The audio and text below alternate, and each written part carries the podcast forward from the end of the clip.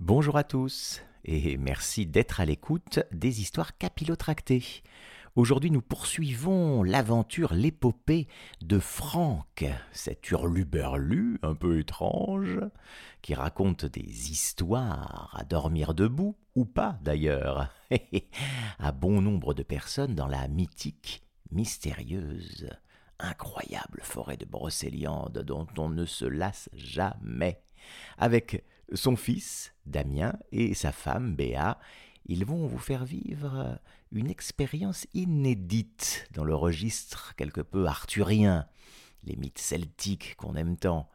Alors, sans plus attendre, voilà la suite de cette histoire, le chapitre 2 de Brocéliande, dans les histoires capillotractées bien sûr. N'hésitez pas d'ailleurs à liker, à vous abonner, à partager, si vous aimez.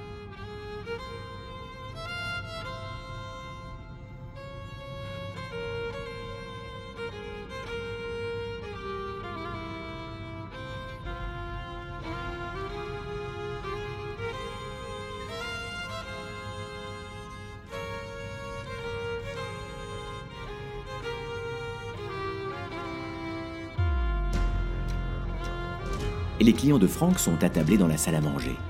Ils ont fini leurs assiettes et sont en train de boire de l'hydromel.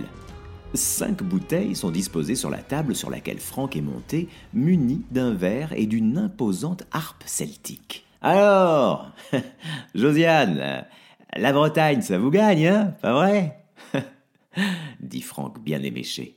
Josiane, qui a les joues rougies par l'alcool, lève son verre. Oh oui, monsieur Franck, surtout avec un bon coup d'hydromel. Les clients partent dans des éclats de rire gras. Franck se penche vers eux en plaçant un doigt sur sa bouche et en pointant le plafond avec son verre. Chut Les emmerdeurs radins dorment déjà à l'étage. Ils ont atelier aquarelle demain matin, à ce qui paraît. Enfin, je peux quand même vous faire une petite démonstration de harpe celtique. Faut pas déconner, hein. c'est pas du Metallica non plus. Vous allez voir, je maîtrise parfaitement l'intro de Starway to Heaven de Led Zepp. Frank se met à jouer les célèbres notes de l'intro de Stairway to Heaven, ce qui entraîne des oh et des ah ébahis chez ses clients. Attendez, vous avez encore rien entendu. On peut même la, la brancher, regardez, c'est électro-acoustique. Frank se saisit d'un jack inséré dans l'instrument et il va le brancher à un gros ampli posé par terre à côté de la table. Euh, vous connaissez I Wanna Give You My Love? Il bidouille les boutons de l'ampli. Avec ça, faut un peu de disto, hein, sinon ça sonne pas. Frank se lance dans un riff saturé. Ses clients surexcités se lèvent et se mettent à taper dans leurs mains.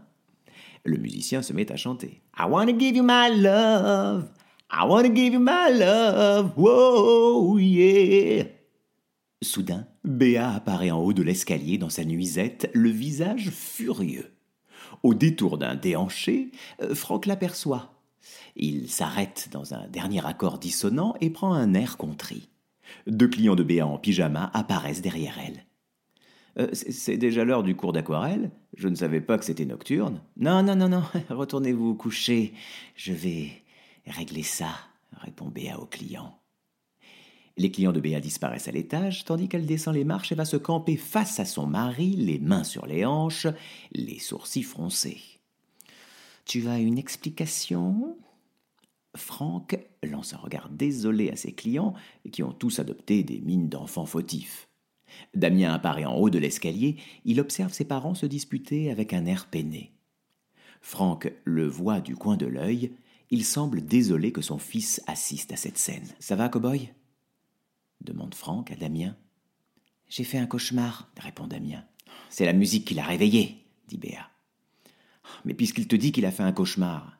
Et puis tu adores Starway to Heaven. Euh, je sais que c'est une de tes chansons préférées. Je te l'avais jouée pour ma demande en mariage. Tu te souviens? N'essaie pas de m'amadouer, dit Béa. Bon, je, je reconnais que je me suis un peu laissé entraîner par la vibe. À cet instant, de gros coups retentissent sur la porte d'entrée. La voix de Jean-Yves, 45 ans, retentit. Hé C'est Jean-Yves, le voisin C'est bientôt fini ce bordel, Allez, ouvrez-moi Ah, il manquait plus que lui, dit Béa. Franck se dirige vers la porte d'un pas chancelant. Laisse, laisse, Béa, retourne te coucher, je vais régler ça. Ouh là là, surtout pas, tu vas juste aggraver les choses, réplique Béa. Elle va ouvrir la porte et tombe nez à nez avec un homme bedonnant, au visage buté et à la calvitie prononcée, vêtu d'un pyjama au motif coloré ringard. Il tient Julie, huit ans, une petite fille aux cheveux châtains et au regard malicieux, par la main. Comme Damien, elle est vêtue d'un pyjama Spiderman. Les deux enfants échangent un petit signe discret de la main. Vous avez réveillé ma fille avec votre musique de sauvage. C'est pas de la musique de sauvage, dit Franck, c'est du rock'n'roll celtique. Avec votre bordel, j'arrive pas à me concentrer sur mes expériences, dit Jean-Yves. Ah, bon, comme ça, vous, vous faites des expériences, rajoute Béa. Franck a un rire moqueur. Béa le foudroie du regard avant de se retourner vers leur voisin armé de son plus grand sourire diplomate. Jean-Yves prend un air faussement modeste. Oh oui, pas grand-chose, juste un fumier révolutionnaire, mais je ne peux pas en dire trop pour l'instant. En tout cas, croyez-moi, ça va secouer l'industrie agroalimentaire. Ouh, ça oui. Ça a l'air passionnant, dit Béa sardonique. Je vois que je suis en présence de deux grands inventeurs. Jean-Yves reste planté sur le pas de la porte, tout en jetant des regards curieux à l'intérieur, et en particulier à la harpe celtique. Il n'y aura plus de bruit cette nuit, c'est promis, dit Béa. C'est ça, c'est ça rétorque Jean-Yves, l'air ailleurs. Il finit par sortir en entraînant sa fille. Bien le bonsoir Béa referme la porte et Franck lève les yeux au ciel. Ah Bon débarras, mais quel taré Ah Fumier révolutionnaire, mon cul, ouais Je crois plutôt qu'il l'a fumé, son fumier Il rit de son petit jeu de mots. Eh, chérie, tu as été admirable. Moi, je lui en aurais collé une. Toi, passe un mot de plus, le coupe Béa. Je t'ai assez entendu pour ce soir. Elle file dans l'escalier, laissant Franck tout penaud. Il échange un regard peiné avec Damien qui est toujours blotti en haut des marches. Le lendemain matin, Franck se masse ses tempes douloureuses en gémissant, puis se dirige comme un zombie vers la machine à café. Tout en le préparant, il entend du bruit. Par la fenêtre de la cuisine, il aperçoit un van noir qui s'arrête devant la maison. Puis, un instant après, des bruits dans l'escalier. Et, Franck voit le groupe de Béa qui sort de la maison, en direction du van. Ils traînent leurs valises derrière eux et le chauffeur sort pour les aider à les mettre dans le coffre. Quatre grosses tentes sont plantées dans le jardin. Franck sort de la maison en peignoir, un mug plein de café fumant à la main. Il va voir l'un des clients de Béa juste avant qu'il ne monte dans le van. Hey Bonjour, monsieur, dame. Bien dormi? Une excursion de prévu Pas d'aquarelle, finalement? C'est vrai qu'avec ce beau temps, ça, ne donne pas envie de rester enfermé, mais euh, pourquoi vous emmenez vos bagages, dites? Et, désolé hein, pour hier soir, enfin bon, j'espère que. Il baisse la voix. Euh, vous ne voulez toujours pas investir dans mon super parc d'attractions hmm? Un client remonté interrompt Franck. Vous devriez avoir honte, monsieur. Si j'étais votre femme, je vous quitterais. Le client monte à bord du véhicule avant de claquer la portière. Franck bégaye, tape à la vitre du van, mais le véhicule démarre et s'en va dans la brume du matin. Non mais. Attendez Attendez quoi? Mais. Oh, ils peuvent pas partir comme ça Quelle sacrée bande de. Il ne finit pas sa phrase qu'une autre voiture arrive dans la propriété et klaxonne pour que Franck se pousse. Ce dernier sursaute, effrayé, renversant la moitié de son café sur ses pantoufles il pousse un cri de douleur. Non mais, qu'est-ce que c'est encore que... Oh, énervé au chauffeur. Mais qu'est-ce que vous foutez là, vous? Ces sales requins de la finance sont déjà partis, il n'y a plus personne à embarquer là. Le chauffeur, blasé, ne réagit pas. C'est alors que Béa, les yeux rougis d'avoir trop pleuré, sort de la maison avec une valise. À sa suite, la tête baissée, tout triste, Damien qui tire sa valise Spider-Man. Le chauffeur sort de la voiture et bouscule Franck pour aller aider Béa et Damien avec leurs bagages. Le reste de café est éjecté du mug.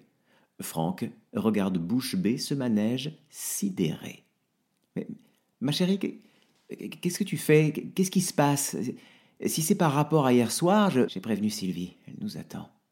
L'interrompt Béa, la voix brisée. Ta sœur? Mais. Prévenu de quoi? Enfin, Béa, tu. Je suis épuisé, Franck. Tu es complètement irresponsable. J'ai dû rembourser tous les clients. Je leur avais promis un week-end de calme intégral et ils se sont retrouvés en plein Woodstock. J'emmène Damien. J'ai tellement peur pour lui aussi. Tu n'as pas une bonne influence, c'est évident. Elle a les larmes aux yeux. Je dois le protéger, tu comprends Damien regarde tour à tour ses deux parents, puis fond en larmes. Sa mère le pousse doucement dans le taxi. Les larmes montent également aux yeux de Franck, qui est comme tétanisé. On, ne peut pas en discuter, au moins? J'ai essayé de te parler des dizaines de fois, dit Béa. Mais tu ne veux pas comprendre. Au revoir, Franck. Prends soin de toi. À ces mots, elle claque la portière, et la voiture disparaît à son tour dans la brume. À ce moment, Josiane, en petit short et t-shirt, titubante, sort d'une tente. Ah, mon Arthur Mon royaume pour un café, bordel Oh, je tiens une de ces gueules de bois, moi Alors, qu'est-ce qu'on fait aujourd'hui? Rien, Josiane. Le week-end magie de Brocéliande vient de s'achever brusquement. Tout le monde remballe, dit Franck. Il fixe désespérément le brouillard sur la route, tenant toujours sa tasse, désormais vide. Franck gare sa voiture aux abords d'une taverne en pierre grise. Sur la devanture de l'établissement est inscrit en grosses lettres tordues Excalibur, le L central étant une énorme épée. Quelques motos et voitures sont garées sur le petit parking, une douce lumière filtre des fenêtres et on entend une musique celtique assourdie. Franck pénètre dans la taverne aux épais murs de pierre et au décor rustique, poutres apparentes, table ronde en bois, le pas mal assuré. Il va directement s'asseoir au bar, sur lequel sont accoudés quelques motards aux cheveux grisonnants. Le taulier, Papy, 71 ans, au visage rond et rougeau et à la longue barbe blanche, dont l'apparence fait penser au Père Noël, avec un t-shirt qui laisse entrevoir le bas de son ventre et un jean à moitié affaissé, repère tout de suite Franck et vient poser une pinte de bière face à lui. Merci, papy. Ce que j'aime avec toi, c'est que tu me comprends sans qu'on ait besoin de se parler. Toi, tu t'es encore frité avec ta donzelle. T'as l'air bien torché. Qu'est-ce que t'as fait comme connerie cette fois? Bon, pas grand-chose, enfin je, je crois pas. Bois donc de ma bière artisanale, ça va te requinquer en rien de temps. Y a rien de mieux pour des cuvées. Franck prend une lampée de bière, il manque de s'étrangler. Ah oui Oh elle, elle est corsée quand même, hein Allez mon gars, te fais pas de bile pour ta donzelle, ça va s'arranger. Tout arrive pour une raison. Ce qu'il faut avec les femelles, c'est les faire rêver, crois-moi sur parole, j'en connais un rayon en la matière. Franck hoche la tête avec un sourire triste. Son regard est attiré par la télévision accrochée au mur qui diffuse des images du journal du soir de France 3 Bretagne. Philippe Graal, 55 ans, un homme grand et maigre aux épaules voûtées au visage allongé, percé de deux petits yeux vifs, drapé dans un élégant costume gris taillé sur mesure, répond aux questions d'une reporter qui lui tend un micro. Franck prend une grande lampée de bière, il a un hoquet. Philippe Graal, ce crétin de président du département avec sa bouille sinistre, manquait plus que ça. Qu'est-ce qu'il va encore nous pondre, ce guignol? Franck jette un regard intrigué à Papy qui va éteindre sa stéréo, ce qui lui vaut quelques murmures de réprobation de la part des clients, puis il augmente le volume de la télé avec sa télécommande. Franck brasse l'air de sa main mal assurée. Effectivement, nous avions particulièrement à cœur, dit Graal à la télévision, de mettre la forêt de Brocéliande au cœur de ce concours qui vise surtout à faire rayonner notre patrimoine culturel.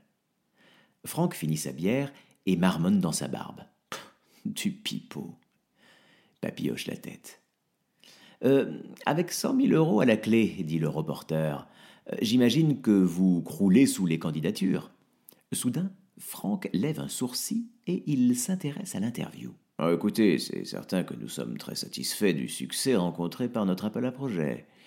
Avec la liberté totale qui est accordée aux candidats autour de ce thème, nous allons certainement devoir effectuer un grand travail de tri, mais nous tenions à ce que chacun puisse exprimer toute sa créativité. Merci d'avoir répondu à nos questions, dit le reporter qui se tourne vers la caméra. Je vous rappelle qu'il reste 48 heures aux candidats pour soumettre leur projet à une première sélection. Alors, tous à vos tablettes et ordinateurs portables. Papy éteint la télévision.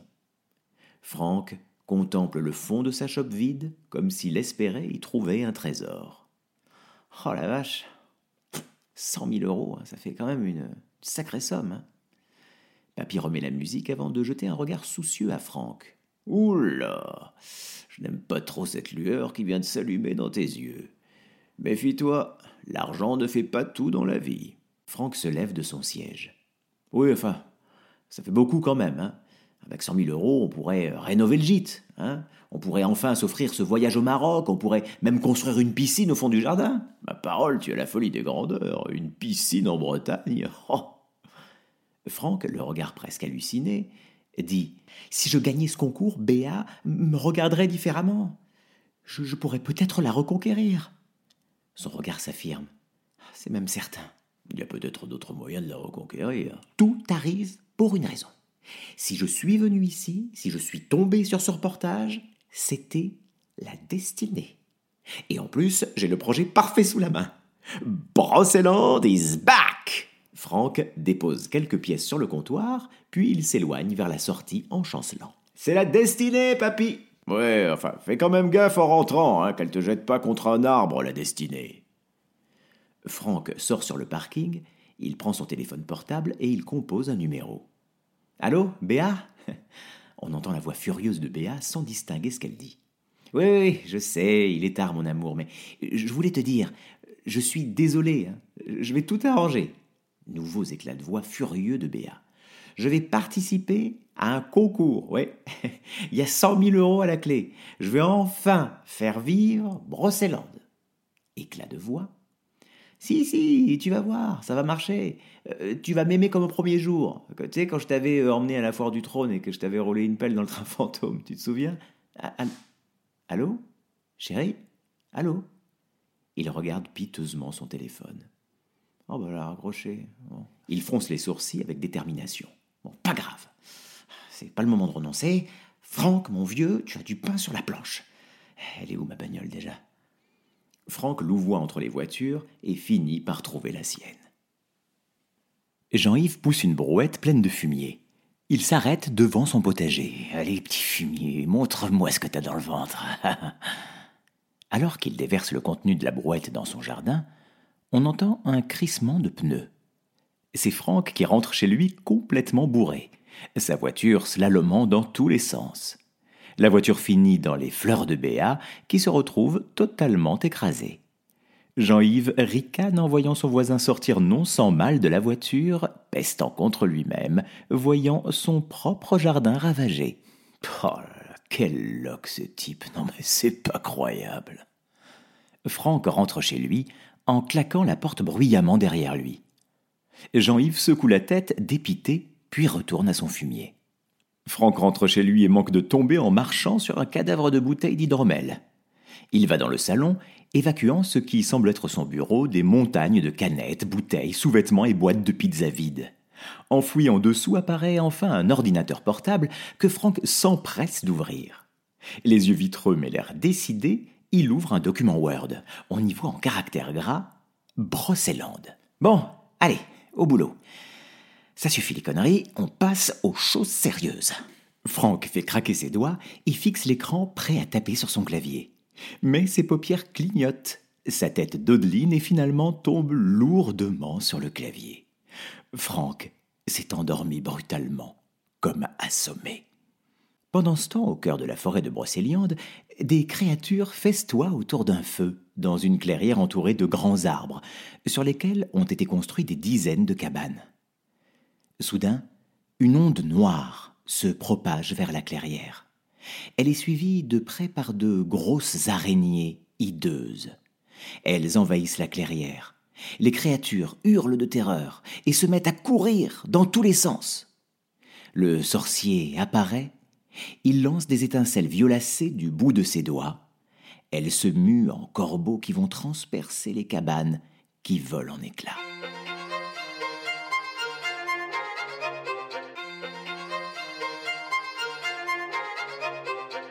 Les histoires